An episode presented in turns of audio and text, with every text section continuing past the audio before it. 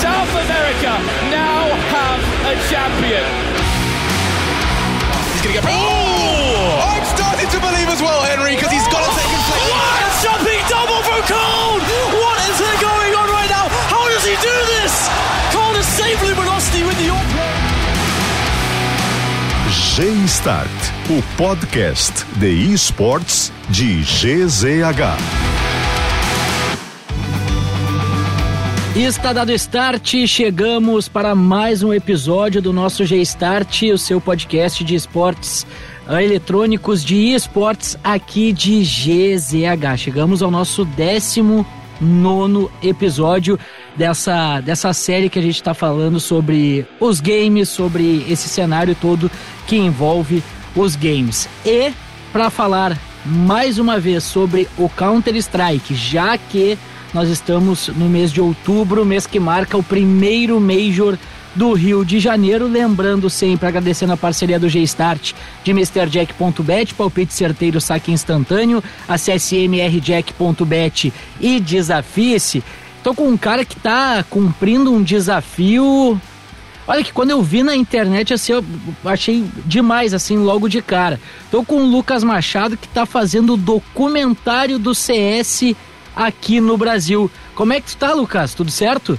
E aí, tudo certo? Cara, primeiro, obrigado pelo convite. Isso.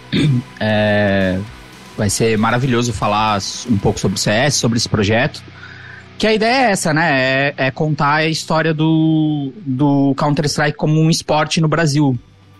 Que ele é um esporte no Brasil desde 99, né? Então, é, tem, tem muita história para contar de lá até. E a gente pretende fechar no Major do Brasil. Espero com um título de um time brasileiro. É, para fechar com chave de ouro o documentário. Mas ne, nesse meio tempo, assim, tem muita história, tem muita coisa para registrar. Tem muita coisa para falar, muita coisa para pesquisar, muita coisa para descobrir. Uh, começando assim, vamos tentar começar do início assim, Lucas. Como é que surgiu essa tua ideia, cara? Tipo, deu estalo assim, disse, bah, vou fazer sobre isso. O que que te levou a pensar nesse, nesse projeto aí? Porque, pelo que eu tô vendo, tu praticamente largou tudo, pelo que eu acompanho nas redes sociais, pra estar tá em cima desse projeto. É, cara, eu comecei esse projeto outubro do ano passado, é, final de pandemia, né? Uhum. E, e, a ideia surgiu durante a pandemia. É, durante a pandemia a gente não podia gravar nada, né? No audiovisual, assim, cessou, não tinha nada de trabalho para fazer. E eu, eu sempre trabalhei com. Eu sou formado em cinema, né? Eu sempre, sempre trabalhei com publicidade e eu tava um pouquinho cansado disso e queria ir pro ramo de entretenimento, é, geração de conteúdos e coisas do tipo. Então, com, com todos os trabalhos de audiovisual parado, eu resolvi, cara, vou ver aqui o que, que eu tenho de ideia, o que, que eu posso fazer, o que, que eu posso desenvolver para poder trocar de ramo, né? Trocar de, trocar de, de área, assim, dentro do audiovisual. E pandemia, para quem gosta de games, foi Twitch, né? Tipo, foi assistir Gaules, foi assistir The Darkness, foi assistir toda essa galera, assim, jogando. E num dos papos, em alguma transmissão de algum campeonato, ali nos papos Gaules, Michel, Apoca, eles falando sobre é, a história do CS, relembrando algumas coisas do passado, eu me interessei e fui pesquisar sobre. Tipo, pô, deixa eu ver o que, que é essa história que eles estão contando. E não achei nada. E eu, cara, acho que talvez tá aí, tá aí uma coisa que eu posso fazer para sair do, da publicidade. É tipo, vou, vou, vou tentar fazer um documentário é, sobre o Counter-Strike no Brasil, assim. E aí, cara, eu comecei os estudos em cima disso, né? Foi. Cara, vi muito vídeo. É... Gino. E a minha lista inicial, assim, como, como, tem muita história, eu não sabia o que, que era importante, o que, que era relevante, o que, que não era pra galera, sabe? Então eu fiz uma lista de entrevistados muito grandes. A primeira lista de entrevistados tinha mais ou menos umas 300 pessoas. Nossa. Então, e aí, conforme essas entrevistas foram rolando, uh, a galera foi contando algumas histórias e essas histórias foram virando, tipo, tá, beleza, esse campeonato aqui é mais importante, uh, esse aqui também é, essa partida foi importante, aí começou a dar cara pro, pro projeto em si, sabe? Então, esse foi muito o start. O começo foi muito difícil, porque eu sou uma pessoa de fora, né? tipo, de fora do cenário. É, então foi muito difícil ter contato com as pessoas é, do ramo, uhum. de falar, pô, eu, eu tô tentando fazer um trabalho sério, tô tentando contar a história e tal. É, mas a partir do momento que eu fiz as primeiras, é, a galera super abraçou, a galera super achou que era uma ideia sensacional, um projeto super legal. E chegou num momento onde eu já não ia mais atrás das pessoas, eles mesmos me indicavam, sabe? Cara, pra essa história tu precisa falar com essa, com essa tu precisa falar com essa, e assim foi rolando, sabe? Sim. E hoje, mais ou menos assim, quantas entrevistas já rolaram? Cara, já rolaram 90 entrevistas, mais ou menos, tá? Uhum. É, eu tenho mais umas 20 ou 30 entrevistas para fazer. Mas, como eu já tenho grande parte das entrevistas, a gente já começou a montagem dos, dos episódios, né? Falta uma pessoa ou outra chave ali em cada episódio, mas a gente já consegue dar uma cara pro conteúdo, né? Sim, e cara, até pra, pra ter uma ideia assim, então vai ser, o documentário ele vai ser dividido em episódios, ele não vai ser direto assim, né? Aqueles documentários grandes que a gente costuma observar, vai ser tipo um Last Dance mesmo, sei lá, 10 capítulos, 12 capítulos, 20 capítulos. É, a ideia é a gente contar essa história em nove episódios. Tá. De mais ou menos uns 50 minutos cada um, assim. Eu já sabia no começo, quando, quando surgiu a ideia de que a gente não ia conseguir fazer um documentário completo em uma hora, uma hora e meia. Então, tá. tipo, a gente já surgiu para a ideia do, da série, né? É, e gravando, é, vou te dizer, tipo, dava para fazer mais quatro temporadas só sobre CS, sabe? É muita história, é muita coisa. Então tá sendo um pouquinho difícil tirar algumas coisas ou reduzir algumas coisas. Mas aí tá é uma... pensando... Mas é muito, uma, desculpa te atrapalhar, mas é muito mais do cara, né, Lucas? É tipo, bah, cara, isso aqui eu acho que é muito massa de deixar. É, é o que te agradaria, mas tu sabe que ao mesmo tempo é necessário dar daquele talento. É a lei do desapego, né? É, exato. Eu, eu deixo muito pros editores fazerem esse desapego, porque eu, para mim, fica difícil, assim, sabe? É, então é eles que estão fazendo isso, assim. É, até a gente está montando ali o primeiro episódio, né? O primeiro corte do primeiro episódio deu quase duas horas. Uhum. É, e aí a menina que tá fazendo a edição, ela mesma reduziu para uma hora. Eu falei, cara, eu nem quero ver o de duas, porque senão eu vou começar a puxar coisa lá de volta, sabe? Sim, sim. É. é então é, tá, tá bem difícil, assim. Mas a gente já pré-definiu que vão, vão ser nove. É, na verdade, são oito, nove se a gente conseguir fazer algumas gravações ali durante o Major, né? Criar um episódio que fale sobre o Major, que é a nossa ideia. Então são oito ou nove episódios de 50 minutos. Contando desde o pré-CS, antes do CS existir, ali quando a galera jogava é, Action Quake, StarCraft e, e esses outros jogos até o, o Major do Rio. É, cara, é muita história, velho, porque daí tu pega a final dos anos 90, tudo isso, né? Até chegar aí, pô, é muito tempo, é muito tempo. 23 anos, mais ou menos, de pesquisa para trás, um pouco mais. É, e, e, a gente vai ver que o, o jogo nasceu em 99, né? É, hum. Cara, material dos primeiros anos de CS é muito difícil tá muito difícil de achar, assim. É, mas a gente tem conseguido alguns tesouros, assim, tipo, uns negócios bem legais, assim, que, que vão pro documentário, tanto de demo, quanto de foto, quanto de vídeo. Óbvio, né? Vídeo não com muita qualidade, porque 99, né, câmera digital tava surgindo. É, mas a gente tá fazendo um trabalho de recuperação bem legal, assim, de material. Até eu tava vendo o, o Apoca falando esses dias na live dele, acho que até foi. A gente tá gravando esse episódio na sexta-feira, dia 14, acho que foi até hoje, na, na, numa live dele de manhã, que eu tava acompanhando, que eles estavam fazendo a, a transmissão do, dos jogos, do, do, campeonato que, tava, que tá rolando. E ele disse que agora até no YouTube estão lançando o Museu do CS, né? Que o pessoal é, o tá, tá, resgatando os jogos inteiros. Só que daí o é museu um direto, né? O Museu do CS é um projeto nosso aqui. Ah, de você? É, Sim. é nosso, aham. Uhum. Velho, eu não sabia. Que demais, que demais. É... Da G3X contra. Bah, agora eu não Insanity. vou lembrar. Era... Acho que era. Era Gaules contra Michel. Era é, o... G3X e Insanity. Isso, na Nuke. Isso, exatamente. É, cara, esse é um projeto nosso, tá? Eu tô, assim, a gente, no meio do projeto, a gente trouxe pro documentário um historiador, historiador, entre aspas, mas é uma pessoa que entende bem da história do CS, assim, que é o chauvinista. É... e no meio do documentário a gente está conseguindo muitas demos. E a gente está conseguindo abrir essas demos do 1.3, do 1.5, do 1.6. É... E a gente, cara, as demos elas não vão completas pro documentário, elas vão ilustrar algumas partes que a gente está contando essa história, né? Uhum. E aí o Chove veio com essa ideia de, tipo, cara, vamos criar um museu do CS e vamos jogar essas demos lá completas pra galera assistir. Porque é, tem demos que ficaram fechadas por 20 e poucos anos, assim, tipo, ninguém nunca viu, sabe? A não ser a galera da época. E aí então a gente começou a fazer isso, tipo, a gente começou a abrir essas demos e gravar elas pra gente poder utilizar no documentário. E a gente vai subir todas elas ali no Museu do CS. E aí o Museu do CS também já vai servir porque esse lance que eu te falei que tem muita história, a gente vai pegar algumas histórias que ficaram de fora, ou algumas histórias que ficaram curtas demais é, no documentário e que a gente tem conteúdo para aprofundar, a gente vai subir lá também.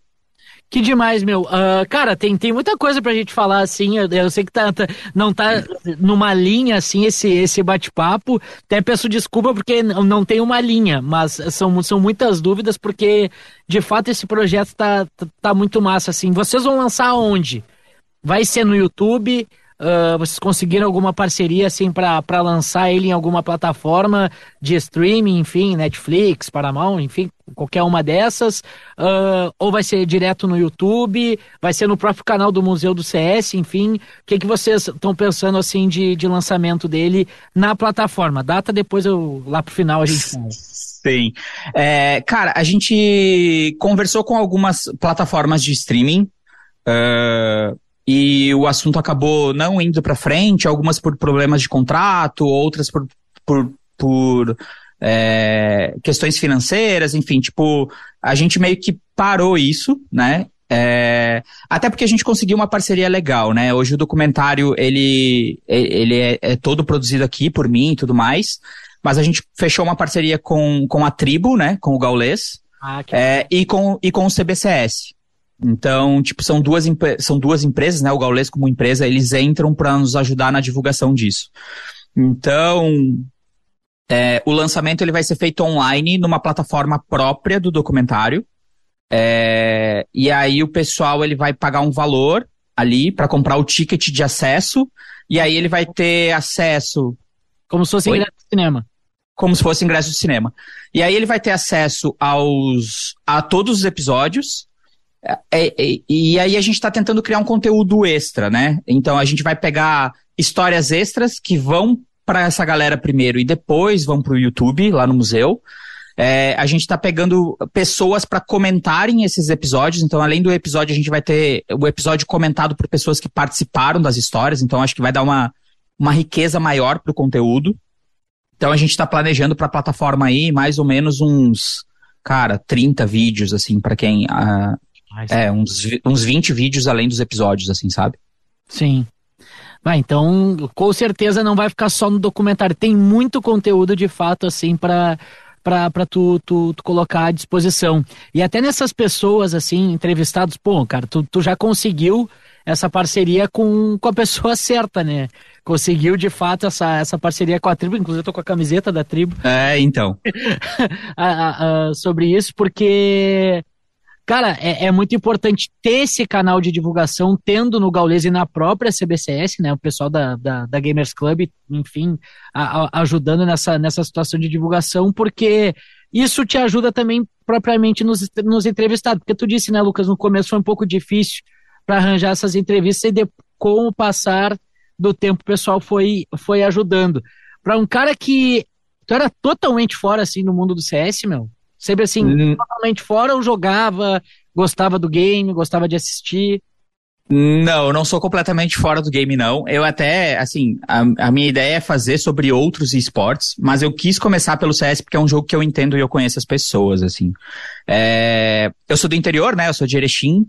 E lá em Erechim, eu tinha o meu timezinho de CS, lá 2003, 2004. Hum. Então, tipo, eu jogava uns campeonatinhos do interior. Era bom? Não era. Mas, tipo, jogava ali os campeonatinhos e tal, pelo interior, alguns jogos aqui de Porto Alegre e tudo mais. Então eu sempre gostei do jogo, sempre joguei, é, depois no CSGO jogando com os amigos, é, e acompanhando o que acontecia, né? Uh, eu voltei pro CS mesmo de acompanhar ali com a Immortals no final do Major ali, acho que é 2018, né? 17 por aí. Uhum. E ali eu comecei a voltar a acompanhar bastante o CS, voltei a, a jogar mais o CS, então, tipo, eu, eu escolhi o CS porque eu me sinto seguro, assim, sabe? Eu entendo bastante da história. É, porque, tipo, eu, o, o CS, assim, voltou na, na minha vida em 2020 em meio à pandemia, quando eu, eu conheci assim, as lives do Gal, comecei a acompanhar o pessoal, assistir os campeonatos, porque a, o primeiro contato que eu tive foi nessa época de lançamento, mano. Nem, não tanto de lançamento, mas ali 2003, 2004, jogando nas LAN aqui em Porto Alegre, e eu sempre falo 1.5, mas eu acho que eu comecei a jogar no 1.3, e aí depois fui para 1.5, porque eu nunca joguei 1.6, Nunca tive nenhum contato com ponto 6 nem com Source. E eu não lembrava de jogar o 5x5 nas LAN.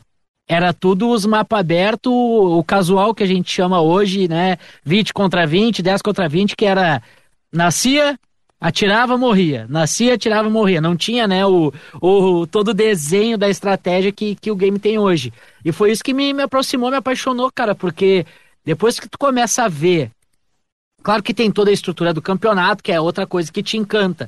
Mas depois que tu com, começa a gostar do jogo, te entender do jogo, a estratégia e tudo que, que leva é, é, é demais, né, meu? É, é, é o CS é um jogo, assim, ele é simples de entender, mas ele é complexo de jogar, assim. É. Então, tipo, Uh, tem muita estratégia, muita coisa que tu tem que fazer ali para o teu jogo se desenvolver. E ao mesmo tempo ele é um jogo fácil para quem assiste, né? É 5 contra 5, plantou a bomba, ganhou um ponto, matou todo mundo, ganhou um ponto, sabe? Tipo, é. Então, lá é, é engraçado, porque lá em 2004, quando eu jogava, era a mesma coisa. Lan House era isso, né? Era tipo sentar no computador, entrar no servidor e sair matando. É, não. Uh, os timezinhos certinho, não, não existia isso. E aí, depois que começou, é assim, a gente tá falando de 2004, que começou a se desenvolver times ali é, na minha cidade, né? Mas o, o CS em si, de 2004, já tinha time em São Paulo indo jogar campeonato fora do país, né? Então, tipo, e as regras atuais que eles já utilizavam, que é muito parecido com as regra, regras atuais, lá no interior a gente ainda estava descobrindo essas regras, porque a gente tá falando no começo dos anos 2000, era muito difícil de ver as coisas, né? A internet estava engatinhando, assim, então era difícil acompanhar o que, o que rolava fora, assim. É. E, e, e, cara, tu enfim, então a tua paixão sempre foi do CS mesmo, assim, sempre foi o player de CS na tua vida gamer, entre aspas. Foi, cara, eu gosto muito de, de, de videogame, até se, se, né, se soubesse que seria uma profissão jogar videogame, eu tinha começado muito antes. Quando tu nasceu, meu? Eu sou de 86. É, eu sou de 90. A gente é basicamente a mesma geração e a gente não teve esse, esse estalo. Faltou para nós, cara. A gente. É, faltou. Por mais que a gente tente aí, ó, eu com 32, tu aí com, com teus 36. É esse como, mesmo. Cara, não tem como. A gente não, a gente já tá com a mira velha já. Esquece. E, então, eu, tipo, eu sempre gostei. Eu era mais do videogame, assim, porque eu nunca tive computador em casa. Eu, eu tinha, mas não o suficiente para jogar jogos. Era mais para estudo mesmo, assim, sabe? Uhum. É, então eu era muito mais do videogame, assim. E quando surgiu as Lan Houses, foi ali que eu me apaixonei pelo FPS. É... E eu tenho fases. Tem as fases que eu tô jogando tudo, jogando videogame, jogando CS, jogando Valorant, jogando qualquer coisa no, no... E tem fases que eu, tipo, não consigo, eu desligo e fico, tipo, longe do, dos jogos por um tempo, assim, sabe? Quando começa a encher de trabalho, assim, eu meio que me desligo. Mas sempre gosto de estar tá jogando alguma coisa. O, o, complicado de jogar o CS é que o CS, tipo assim, jogar sozinho é complicado, né? É. MM, é. É, até na GC tá um pouquinho né? complicado. Porque tu juntar cinco sempre, assim, tu e mais quatro é, é, duro com a, com a nossa vida hoje em dia, né, cara? Tipo, porque é. uma certa idade, de outras, outras situações, outras responsabilidades. Eu, por exemplo, como minha filha é pequena agora, tô com uma filha que vai fazer 11 meses. Mano, quando eu comecei a jogar CS, me apaixonei ali na pandemia, o cara até falava com a, com a excelentíssima, ó, oh, vou jogar um pouquinho, aquela coisa toda. Agora não tem como, não tem horário. É horário é. que. Aí é rank de pro e aguenta os tóxicos, né, meu? Não tem muito o que fazer.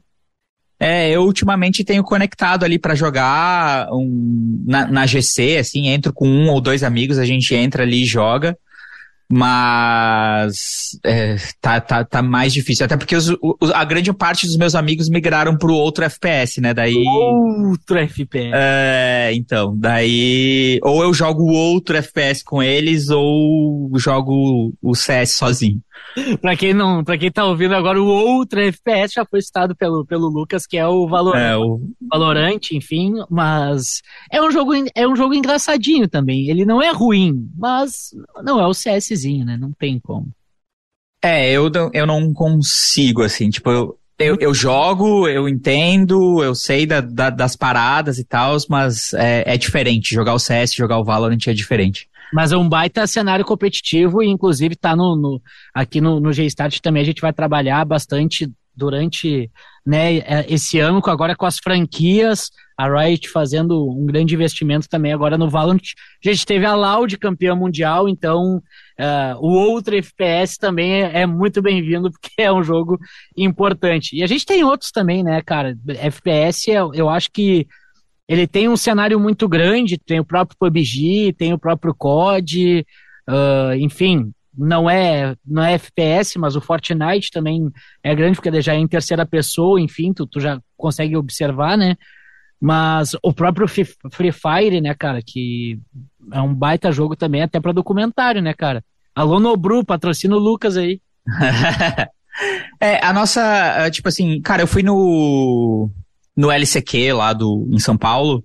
E, cara, é, assim, o Valorant tem, tem o quê? Tem três anos. É. é o, é o, que ele se o que ele se desenvolveu nesse período é absurdo, velho. Sim. Sabe? Ah, e... É, é, é, então, eles, eles são bons que fazem, né? Então, tipo, e, cara, tem muito para crescer dentro do Valorant. É, e o lance do documentário de ele de, de ter ideias de outras temporadas é, é justamente isso, é mostrar outros jogos competitivos que a gente tem no Brasil. Então, tipo, Free Fire é um jogo legal para fazer, o próprio Valorant, de repente não agora, mas daqui a alguns anos, né? De repente ele tem uns 5, 6 aninhos ali. Uhum. É, pode ser interessante pelo número de conteúdo, de história, mas daí a gente tem o LoL com mais de com 10 anos de Brasil, que dá para fazer. Uh, Rainbow Six, que é bem forte, né? O Rainbow Six brasileiro, sul-americano. Então tem muita coisa aí que dá para fazer, além do nosso CSzinho aí, que dá para contar a história. Ô Lucas, agora voltando para esse documentário, meu, sabe que quando eu tive a ideia aqui do, do podcast, que também foi no meio da pandemia, a gente sempre tem aquela ideia, né, cara? Tipo, a gente gosta. Eu trabalhando na, na RBS, né, na, na Rádio Gaúcha e em GZH, eu sei que o público que a gente está buscando, ele é um público totalmente diferente da minha rotina principalmente porque eu trabalho com esporte há muito tempo. Uh, em outubro agora completo 10 anos de dupla Grenal. Então, a, a, minha rede ela é muito ligada ao futebol. Então, a gente, uh, eu estou tentando criar a partir do zero. E a gente sempre fala, bom, cara, eu estou fazendo um produto que eu gosto. Se uma pessoa ouvir, tá ótimo. Se ninguém ouvir, eu estou fazendo para mim. Então, é algo também que, que nos motiva a fazer esse projeto, e mas principalmente conhecer pessoas, conversar com pessoas que, que têm essa mesma paixão. Como é que está sendo para ti, cara, conhecer essas lendas do, do, do, do, CS, esses caras que fizeram parte da história e até do presente, porque, pô, tu, tu falou com o Boltz, né, tu falou com o Art, uh, o Boltz já é uma, mais de antes, né, o Art é mais recente, mas, mas enfim, como é que tá sendo conversar com o Gal, com o Michel, o pessoal do plano, enfim, como é que tá sendo tudo isso? Cara, é, é, é bem gratificante, assim, sabe? Tipo, porque uh, eu, eu, eu comecei acompanhando esses caras e vendo a live e eu escrevia os roteiros do documentário é, assistindo eles, né? Uhum. E, e, cara, eu vejo que nas entrevistas eu vejo que eles são realmente apaixonados pelo game. É, muito mais do que eles serem players, donos de time, influencers e tal, eles amam a parada. Então, cara, o lance de eles acompanharem é, é, é, real, assim, saca? Tipo, quando eu comecei, que nem eu te falei que eu tava tendo dificuldade, é, muitos deles estavam falando, cara, essa ideia é sensacional. Aí no meio da conversa a gente ia conversando assim, falava porra, essa história. Tu já falou com a pessoa X? Eu, cara, não falei. Meu, tá aqui o contato, na hora, sabe? Fala com ele que ele vai te contar essa história, essa história é animal, precisa estar tá no documentário. É... a, a, primeira entrevista que me abriu as portas, assim, foi o Fly, né, da, da Gamers Club. Eu fui até Sorocaba para fazer a gravação com ele. Depois que a gente terminou a entrevista, ele falou, cara, adorei a ideia, velho. O que que tu precisa para tipo, desenvolver ela? Eu falei, cara, eu preciso de contatos, eu preciso abrir portas para falar com as pessoas. Daí ele, meu, só me diz quem tu quer falar que a gente dá um jeito, sabe? E, e foi muito isso. Eu mandava, Fly, queria falar com não sei o que, ele, tá aqui o contato, sabe? Tipo. Pra chegar e... no Fly foi fácil? No Fly, cara, eu não lembro como eu cheguei no Fly. Ah, o Fly eu cheguei pelo, pelo Twitter mesmo, mandando mensagem para ele, assim. Então, foi, foi bem tranquilo. Ele me passou o WhatsApp e a gente fechou por ali. É, a, a, primeira entrevista que eu fiz foi o Savage, que, é, que foi, que foi narrador, teve time no passado. É, a segunda foi a Bruna, que a Bruna FS, é, que joga com o pessoal ali. Uhum. Então eles foram os dois primeiros que me abriram portas para isso, assim, sabe? E aí a partir desses dois eles foram falando, ah, fala com esse, fala com aquele outro e o negócio foi fluindo, assim. A Bruna jogou por, por mousepad praticamente, né? Os campeonatos, então. Bruna... É, não, é toda essa galera jogava por sanduíche, jogava por hora em lã, jogava. Cara, tem umas histórias sensacionais de do Beto China, né? O famoso, que ele transformou o GC no rei do interior, né? Então eles iam jogar todos os campeonatos. E ele fala no doc, ele fala, cara, não era pelo, pela premiação. Era para os moleques terem o sentimento de somos campeões. É, é, no interior? É no interior, mas a, a, gente é campeão. A gente veio aqui e ganhou de todo mundo, sabe? Sim. Então, criar uma casca na gurizada. Não, é, é, pelo competitivo, cara. Nunca foi pela, nunca foi por dinheiro, tenho certeza. Foi pelo, foi, claro que eu quero ganhar. Eu quero ganhar e, e vai ser sempre assim. É, eles jogavam, cara, é...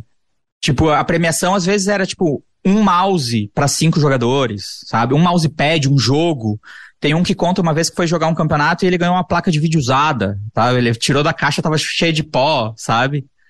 Era, era o que tinha. tinha, tinha é, tem um outro que conta que eles ganharam uma caixa de bolinha de paintball quando ganharam o campeonato. Tipo, eu fiquei pensando no dono da Lan House, tipo, poxa, o que, que eu tenho aqui em casa que eu posso dar para eles se ganharem? Aí o cara achou uma bolinha de paintball lá e deu, sabe? Uma caixinha. Meu Deus, cara, o que, que o cara vai fazer com essa merda, essa bolinha? O cara deve ter feito dono de lan house, né? Tipo assim, o, o cara deve ter pensado, ah, é um jogo de tiro, eu vou dar umas bolinhas pros caras irem lá no, no, no stand, dar um, dar um, meter bala num, num papel, sei lá. Meu Deus. Dando uma rápida parada aqui nesse bate-papo, Lucas. Presta atenção nesse recado. Quer transformar palpite certeiro em saque instantâneo? Venha para o MrJack.bet. Só no Mr. Jack você se diverte a partir de um real, a qualquer momento e em qualquer lugar. Acesse mrjack.bet e desafie-se. Continuando falando sobre essas histórias aí, meu. Qual foi a história mais maluca que tu, que tu ouviu até o momento aí? Que tu te lembra? Cara, tem várias. Tem, tem uma parte no final da, das, das entrevistas que eu sempre peço para eles contarem alguma história diferente, assim, sabe? Então, eu não sei ainda o que eu vou fazer com essas histórias. Provavelmente eles vão virar curtinhas, assim. Mas tem, cara, tem várias. Tem, tem uma história do Beach é, sendo sequestrado na China. Como é, assim, cara? Cara, ele foi comprar um. Ele, eles foram comprar alguma coisa no mercado popular, assim. É... E o cara falou: Não, eu tenho, eu tenho, eu tenho. E aí, tipo, levou eles pra uma sala lá para vender a parada, trancou eles na sala e falou: Meu, agora só sai daqui quando me pagar a X. Assim. Meu Deus, velho. É, então, tipo. é, essa história é muito sensacional. Tem, tem ali das meninas, tem bastante, tem eu não me lembro quem que foi, cara. Quem me contou foi a Pam, mas eu não lembro. Uma de delas, eles estavam jogando na Europa, elas foram comer no shopping e botaram sem querer o passaporte no lixo. É... E aí elas se tocaram disso e voltaram pro shopping, o, o lixo já tinha sido recolhido, elas tiveram que ir no lixão do shopping para poder catar, assim, ficaram remexendo no lixo para achar o, o passaporte. Cara, tem. Eu, eu peço para eles diretos essas historinhas, assim, sim, sabe? Sim. Então, tipo, dessas aí surge um monte, sabe? É, para a parte de competição, acho que as que mais me chamaram a atenção foi uma rivalidade que tinha, que era GC e G3X, que eram os dois grandes times de São Paulo, assim.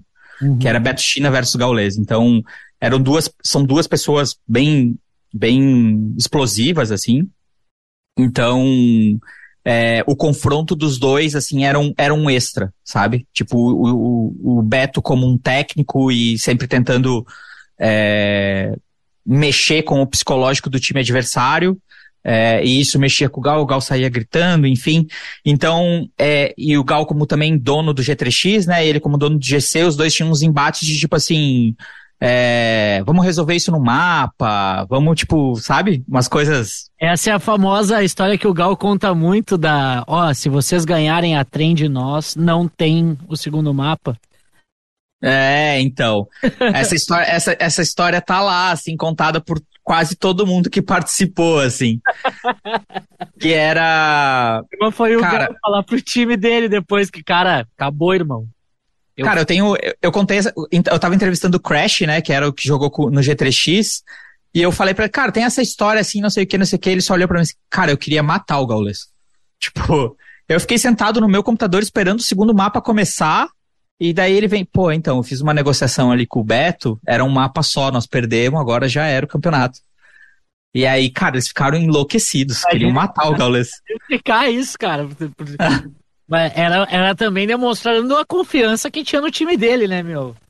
E eles tinham, e eles tinham muito isso. E, e os campeonatos sendo um, é, tira, os campeonatos de Lan House sendo um pouco amadores, né? Tirando CPL, WCG, esses SWC e tal é, eles tinham essa liberdade, né? De tipo, não, vamos resolver no mapa só e é isso, sabe? Quem ganhar, ganhou, é o melhor.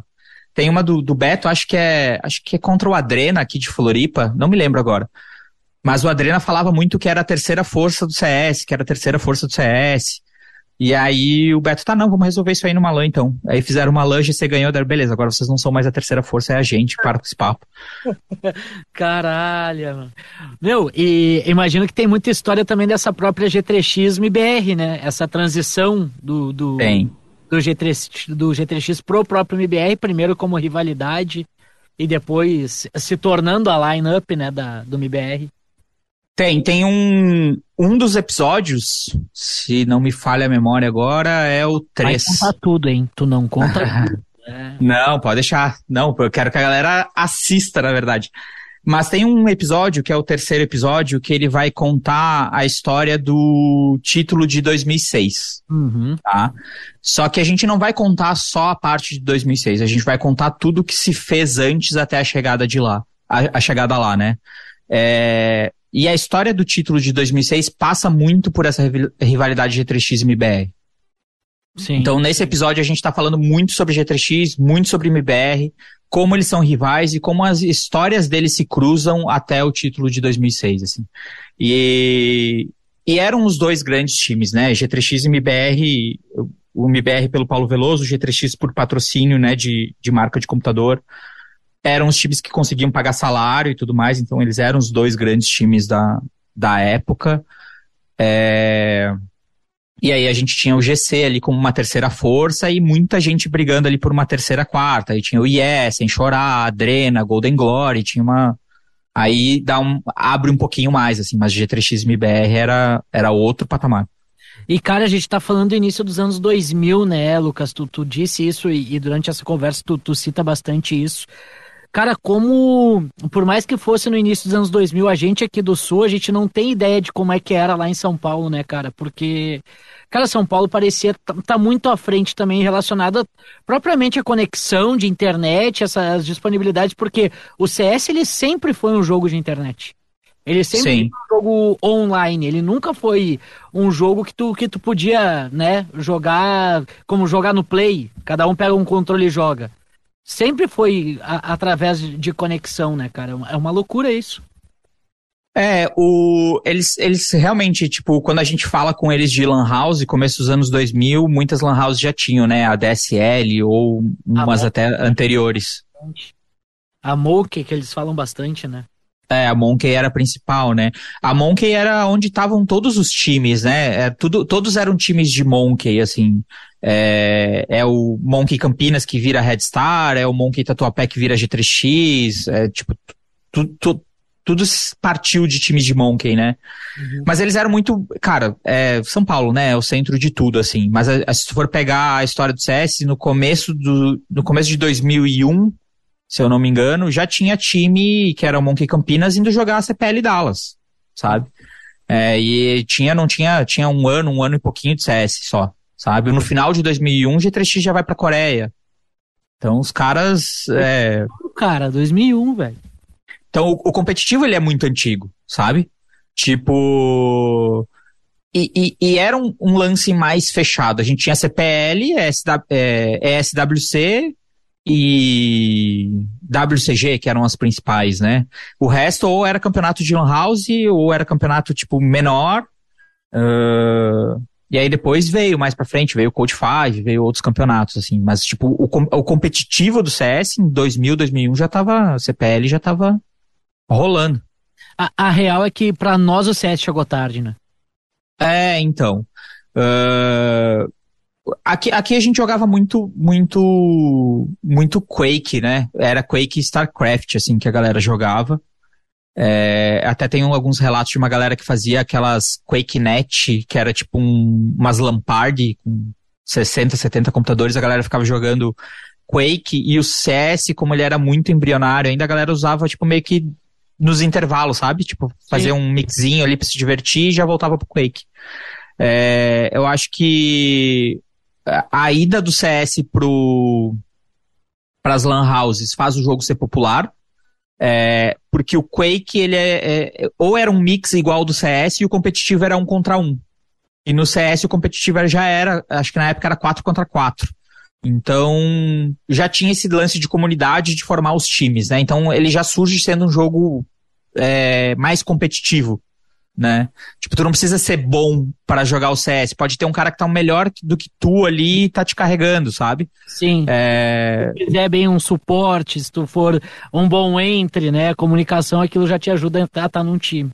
Exato. O Quake, não. O Quake, quando é, é, um contra um, se tu pega um cara que é muito melhor do que tu, tu não consegue jogar, sabe? É... E aí tem o lance do. do CS Rio, né? O CRS Rio ajuda muito o jogo a ficar popular. Porque tinha, tem o Italy, tem vários outros mapas de outras eh, regiões e de repente a gente ganha um mapa nosso, sabe? Um Sim. mapa 100% Brasil, tocando samba, sabe?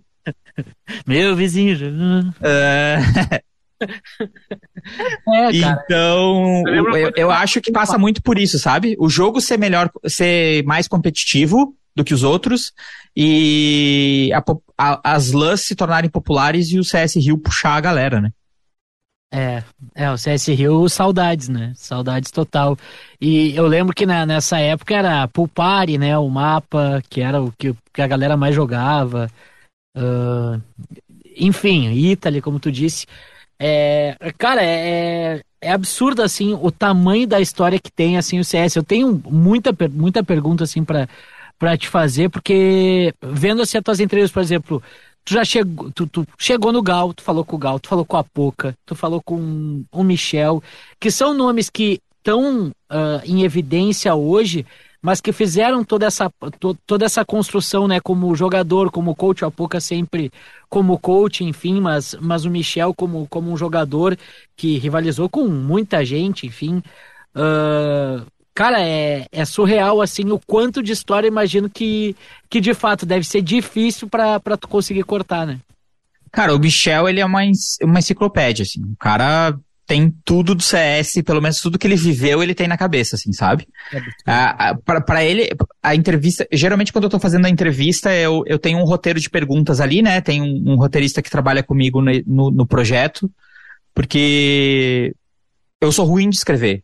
Então, eu, eu tenho essa, essa consciência, né? Então, é, eu, a primeira pessoa que eu trouxe para trabalhar comigo foi um roteirista, para a gente desenvolver as perguntas e desenvolver o roteiro do, dos episódios. E então, é, a gente coloca, faz um estudo do, da pessoa, coloca umas perguntas lá, e essas perguntas elas viram é, guias para um bate-papo, né? Eu largo essa pergunta, a pessoa vai falando, eu vou fazendo em cima do que ele está falando e qualquer coisa, se fugir muito, eu trago de volta. É, a do Michel foi maravilhosa, porque o, o, Michel, ele, ele seguiu uma linha cronológica. Ele falou, tipo, não, começou assim, foi indo, foi indo, foi indo, foi indo. E às vezes eu, eu ia puxar com ele e eu falava, cara, mas teve isso lá, não sei aonde, dele, cara, mas isso é mais pra frente. A gente vai chegar lá, né? Eu, não, a gente vai chegar lá. Daí ele, então, beleza. Então, voltando para cá, a história era mais ou menos assim. E, cara, tipo, a, a, a, decupagem dele é maravilhosa, assim. Tá tudo em ordem cronológica. O, o Apoca também é outra pessoa que sabe muito sobre o CS desde o começo. É, foi técnico. Se ele não era técnico, ele estava fazendo o evento. Se ele não estava fazendo o evento, ele estava lá assistindo, sabe? Ele foi muito presente no, no CS no começo, então ele também largou um monte de história. É, quando eu fui fazer a entrevista com ele, foi um pouquinho tarde, sei lá, era umas 10 e meia, 11 da noite já, a gente já tava sei lá, duas horas e pouco de papo. Ele falou, cara, vamos parar, porque senão a gente vai cinco, seis horas de conversa aqui e a gente não vai terminar nunca, assim. Tem algumas pessoas que eu meio que, cara, eu tenho tudo aqui, senão Sim. sabe? Vai, vai ficar muita coisa. Então, cara, esses caras. O Gal. O Gal é uma pessoa que a gente tá marcado para falar agora ainda. A gente ainda não falou valendo, né? Sim. A gente, a gente acertou algumas coisas de histórias, de material e tudo mais, mas a gente vai fazer valendo mais pra frente. É, acho que daqui duas semanas. E também é um cara que eu tô preparando uma entrevista vai de três, quatro horas. Tu vai entrevistar ele no Major, né? Tu quer ele pro. é, eu acho que a gente vai fazer antes de viajar, mas é, se, é, seria legal fazer no Major porque ele, ele vai estar tá vivendo essa história, né? Sim. Então ele vai ter mais coisa para contar ainda. Mas esses caras, tipo o Michel, a Poca, o, o Gal, o Fallen, esses caras é, cara, entrevista, o Kogu, é, esses caras é entrevista de mais de mais de três horas fácil, assim. Já falou com o Fallen ou ainda não? Fallen ainda não. O Fallen provavelmente vai ser agora no Major. É. Vai tentar falar com ele no Major. Essa também é, é absurda, né, mano?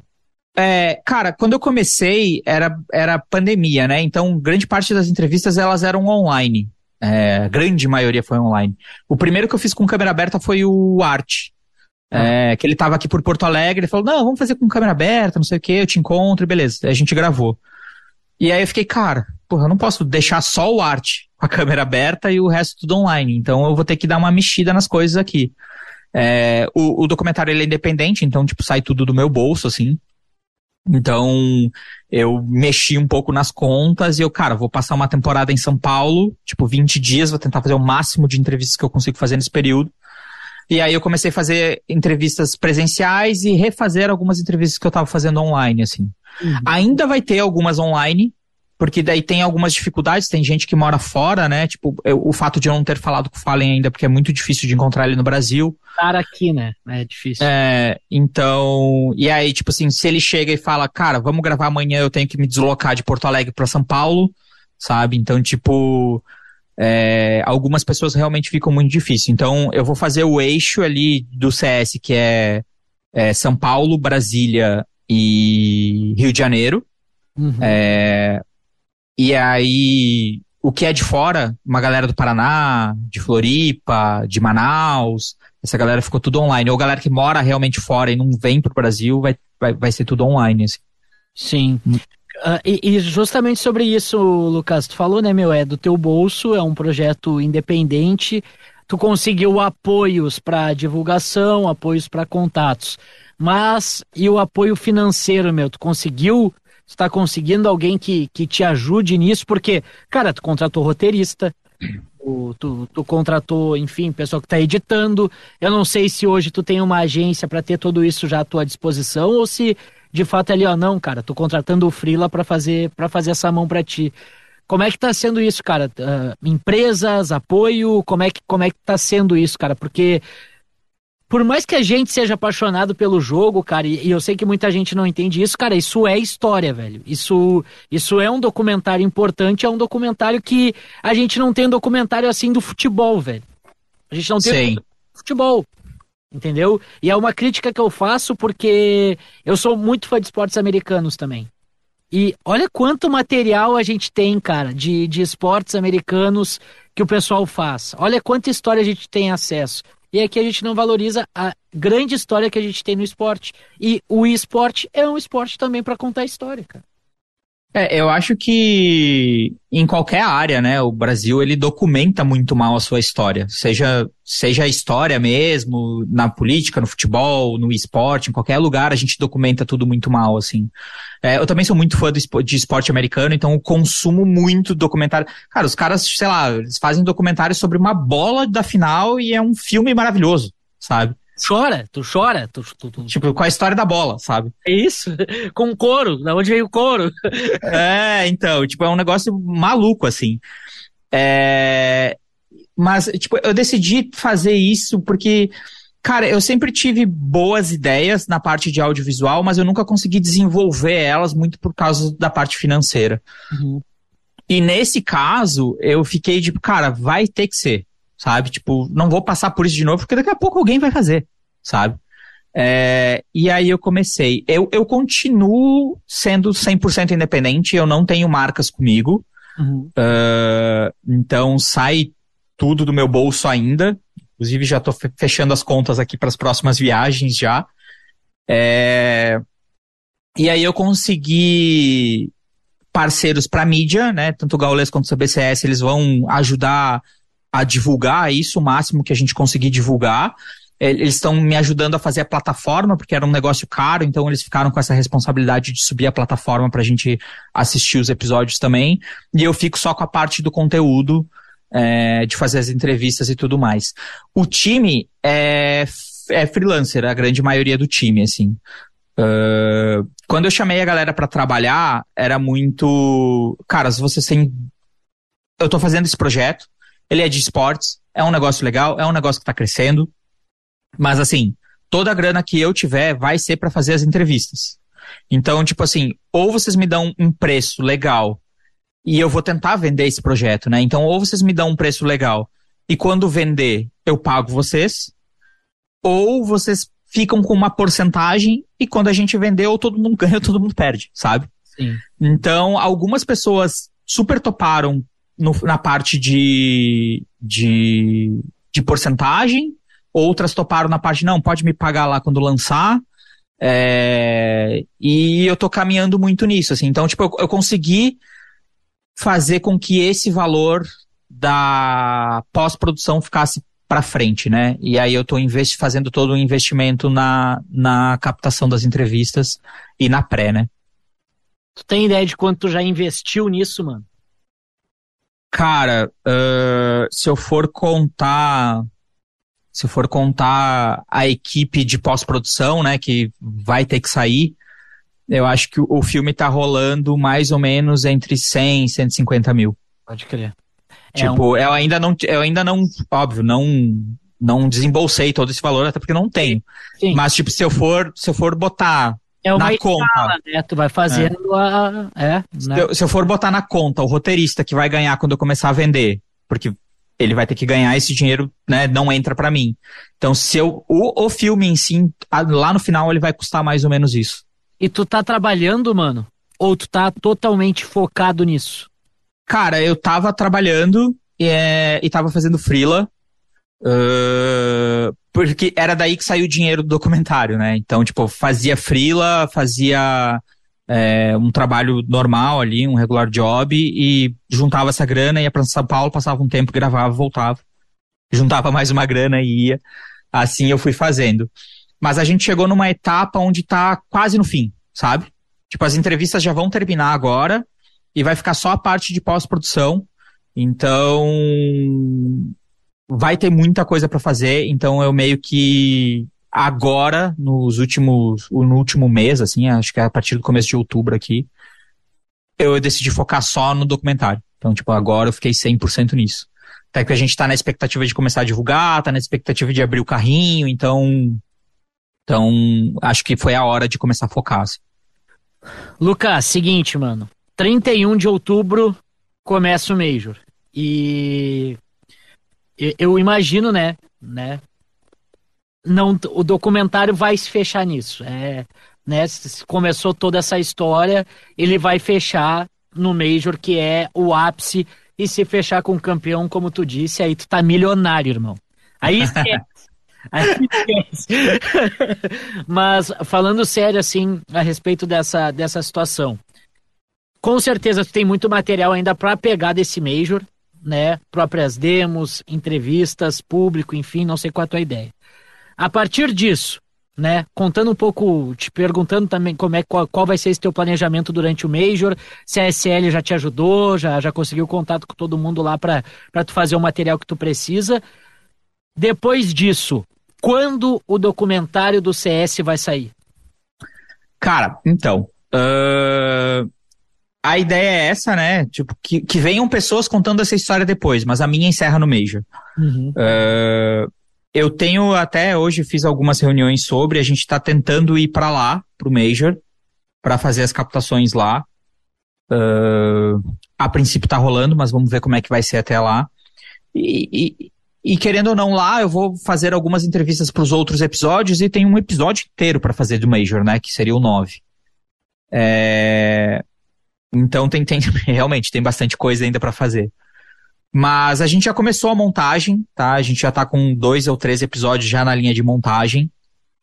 É... E a ideia é lançar ele por, por etapa. A gente vai tentar ah, fazer com que. A gente vai tentar fazer com que, assim, cara, o carrinho já abre, tu já começa a consumir. Vai ter histórias extras. É, se eu tiver no Major, eu vou fazer um mini doczinho do Major pra botar pra galera lá, sabe? Tipo, já vai ter conteúdo. É, eu tô, tô vendo a possibilidade também de a gente passar na live de alguém o primeiro episódio, logo depois do Major, é, pra galera assistir e ver o que, que realmente a gente tá fazendo. Tu sabe? é que vai transmitir isso aí pra ti, né, meu? Alô, é... se tu não passar, eu vou pegar pro teu lado, irmão. é, eu espero muito que seja, assim, é, é, um negócio muito engraçado. Quando eu fiz a, a segunda entrevista, que foi a Bruna, quando a gente terminou, ela falou: Ah, imagina o Gal passando isso e fazendo um reaction. Eu, Nossa, seria um sonho. E aí, tipo, porra, agora tá muito próximo, sabe? Sim. Pode ser, pode ser que aconteça.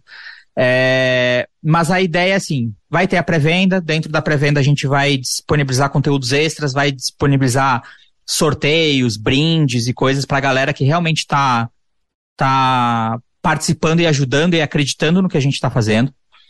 E aí, no dia 6 de dezembro, é, a gente vai liberar os três primeiros episódios. Então, ali no dia 6 de dezembro, tu assiste os, os três primeiros. É, depois, um pouco mais pra frente, se eu não me engano, ali pelo dia 20, tu assiste os outros três. E no começo de janeiro, tu assiste os três últimos. Maravilha. É, eu ia então, te perguntar se, tu, se a tua ideia era lançar tudo. Toma! Né? Quem comprou, aí, tá na mão mas ou poderia fazer como está sendo muita estratégia das plataformas de streaming hoje, que é o semanal, né? Ó, primeiro episódio tal dia, segundo episódio daqui uma semana, enfim. É, eu tenho, eu, a, a, ideia era lançar todos juntos, mas como ainda tem muita entrevista rolando e o projeto é independente, eu não consigo fazer uma equipe muito grande uhum. para editar todos os episódios ao mesmo tempo e eu lançar tudo ao mesmo tempo. Então, tipo assim, a equipe vai finalizar os três primeiros e já vai estar tá pegando os três últimos, sabe? Vai ter que ser por etapa, assim, para mim não inflar muito o projeto. Então, e a ideia do semanal, é, eu como um consumidor de muitas séries, às vezes eu não gosto. É, de, tipo, ter que ficar esperando uma semana para ver o outro, sabe? Eu então eu, dec... eu odeio. É, então. E aí a gente decidiu fazer um lance meio Stranger Things, assim, onde lança uns oito, depois lança mais uns quatro, sabe? Então a gente vai lançar de três em três. A cada, sei lá, cada 20 dias vai ter três episódios. Três, três e três. E aí também, nesse meio tempo, além do episódio, vai ter o episódio comentado. Então tu vai poder assistir de novo ele, aí com o comentário, sei lá, do Liminha, do BT, do Michel, enfim. Uhum. Cara, uh, eu tô eu tô apaixonado por esse teu projeto, né, meu? Desde de o primeiro dia que eu vi nas redes sociais ali. Cara, não sei quem curtiu, assim, que apareceu assim na minha timeline. Não sei se é o pessoal do bairrista, não lembro muito bem, assim, como é que, como é que foi. Mas, cara, quando eu vi ali a tua bio tentando fazer o documentário do CS, eu disse, cara, olha isso, cara, genial, mano. Então, queria primeiro te dar os parabéns por essa baita iniciativa, porque, como a gente falou há pouco, né, meu? é uma história que tem que ser contada. Por mais que a gente seja suspeito para falar porque a gente gosta do jogo, é uma história que vai aproximar muita gente, vai chamar muita, muita, atenção. Tu vai fazer um papel de até de fomento do, do esporte aqui no, no, no, no país. E eu, eu te parabenizar e te agradecer por isso, cara, porque eu tô ansioso para para ver, para ver isso aí, porque vai ser do caralho. E Pô, Erechim é a nossa terra, né, meu? Eu não sou de Erechim, mas o que tem de Demoliner em Erechim, velho, é. todo mundo me fala, se não, porque não sei o que, tu é de Erechim, tu não é de Erechim, disse, cara, infelizmente eu não sou. Deveria ser, porque tem erva mate, tem bairro, tem não sei quantas coisas lá, deveria ser, mas essa, no início desse ano de 2022, a gente teve lá na, na final do Gauchão, Grêmio Ipiranga, e, pô, a gente foi muito bem recepcionado, então, Erechim é demais, cara. Tem ido muito. É, não. Cara, faz tempo que eu não vou, velho. É, faz muito tempo que eu não vou por causa do projeto, né? Sim. Então, sim. faz muito tempo que eu não vou. Mas sempre que eu posso, vou, vou visitar a família, vou assistir um jogo do Ipiranguinha, né? Canarinho. rapaz. Né?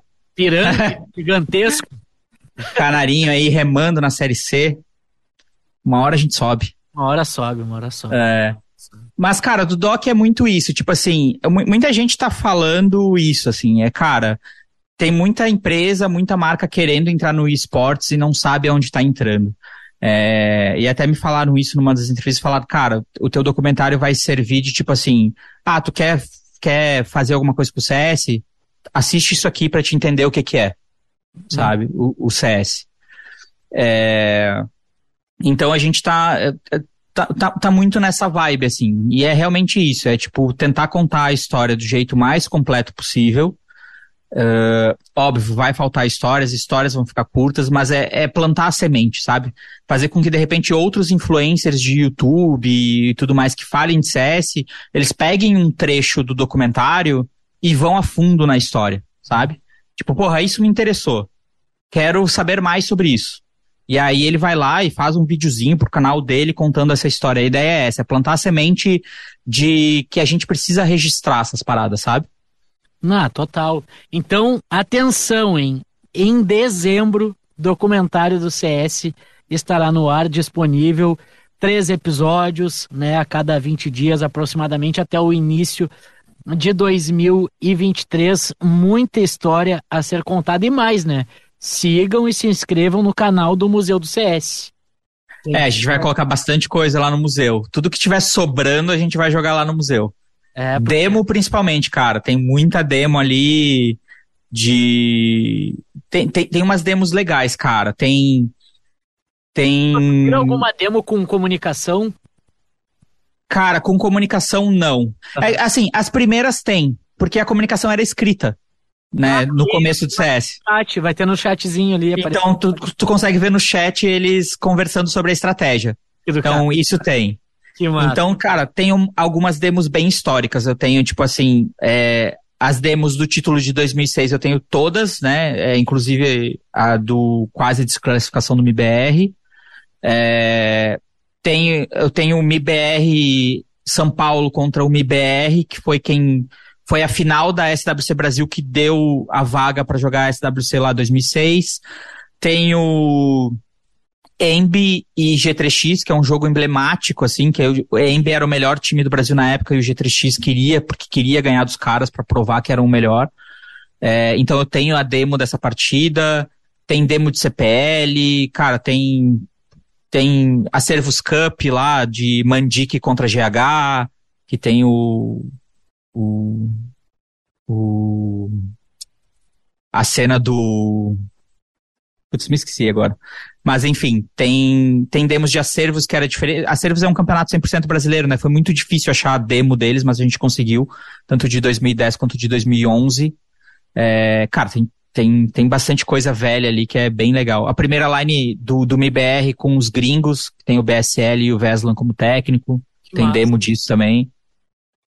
Enfim, é muita coisa, não dá muito spoiler, porque o pessoal vai, vai ter que assinar e vai ter que curtir esse, esse documentário que eu tenho certeza, né, Lucas? Vai, vai bombar, meu. Parabéns de novo. Muito obrigado por ter, primeiro, ter tido essa ideia, por ter colocado em prática, ter feito esse baita investimento e por ter topado conversar com a gente aqui no G-Start. Muito obrigado de coração, mano.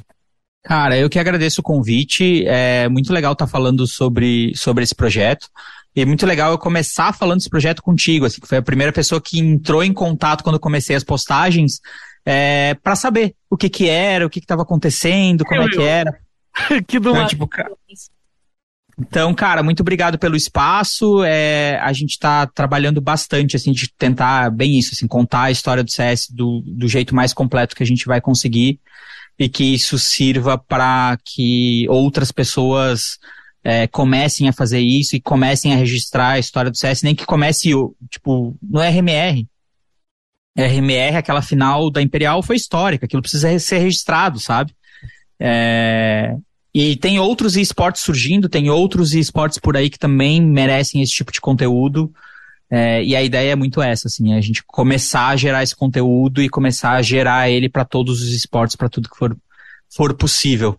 E quem quiser começar a partir de agora a documentar isso, primeiro vai ter o teu documentário e já tem a possibilidade que praticamente todos os times estão fazendo os vlogs, o que te, teria te ajudado muito também em questão de imagem, né, cara? Nossa, muito, cara, muito. Ver os vlogs da galera hoje é tipo assim, porque, cara, antes de eu ter as demos, era muito difícil, velho, porque tu, tu ia pegar é, imagem no YouTube, aí tinha várias jogadas legais do Gaules, mas sempre com uma trilha sabe? E uma, assim, um Linkin Park, um negócio assim tocando. Eu, cara, como é que eu vou usar isso? Não tem como, sabe? Sim. Então, tipo, muito material. Eu fiquei, cara, não sei o que, que eu vou fazer, não sei o que eu vou fazer. Até que eu achei. É, eu, eu, larguei nos grupos lá do, do, do pessoal mais velho falei, caras, eu preciso de demo. Eu me mandem demos, eu dou um jeito de abrir. Eu instalei todos os CS no meu computador, tem do 1.0 até o Go aqui instalado. É, tenho várias versões de Half-Life instaladas aqui também. Tenho Quake, Action. Cara, virou um museu o meu computador. Assim. É, tudo para abrir essas demos, sabe? Então, agora eu tenho conteúdo de frag da galera. Mas antes era muito difícil por causa dos Linkin Parks da vida. Tá aí, Gaules, teu frag move tá pronto. Pena que é no do 1.6, né? Agora já era. É, agora já era. Lucas, muito obrigado, mano. Sucesso. Espero te ver no Rio se tudo der certo para ti e pra mim, quem sabe nos vemos no Rio de Janeiro né, nesse mês, trocar uma ideia. Aí eu te pago uma, uma cerveja, beleza? Muito obrigado. Dem demorou, vamos se encontrar lá no Rio sim. E, né, torcer. É Fúria 00 Imperial, por favor. É. Levantem o caneco. É, qualquer um, só tem que ser do é isso que importa. Valeu. Exatamente. Valeu.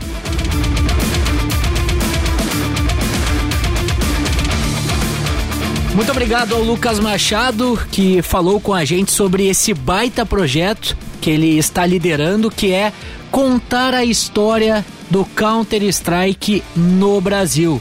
Tudo, desde os primórdios, o CS brasileiro, quando começou lá no final dos anos 90, essa história toda está sendo contada e sendo editada, montada para um documentário que será publicado nesse mês de dezembro. Então, muito obrigado ao Lucas Machado. Aliás, quer acompanhar todo esse trabalho, como está sendo, segue lá o Lucas Machado nas redes sociais. No Twitter é DeLucasM com T-H-E Lucas M e também da mesma forma lá no Instagram. E não te esquece também de te inscrever lá no canal dele no YouTube, o Museu do CS, onde tem as principais demos, né, os replays dos jogos, as gravações dos jogos mais antigos do CS 1.6, que vai ter bastante material também divulgado lá deste documentário. Serão nove episódios contando essa história do CSGO, do CS 1.6, enfim, da história do Counter-Strike aqui no Brasil. O G-Start volta na semana que vem para falar mais sobre o CS, porque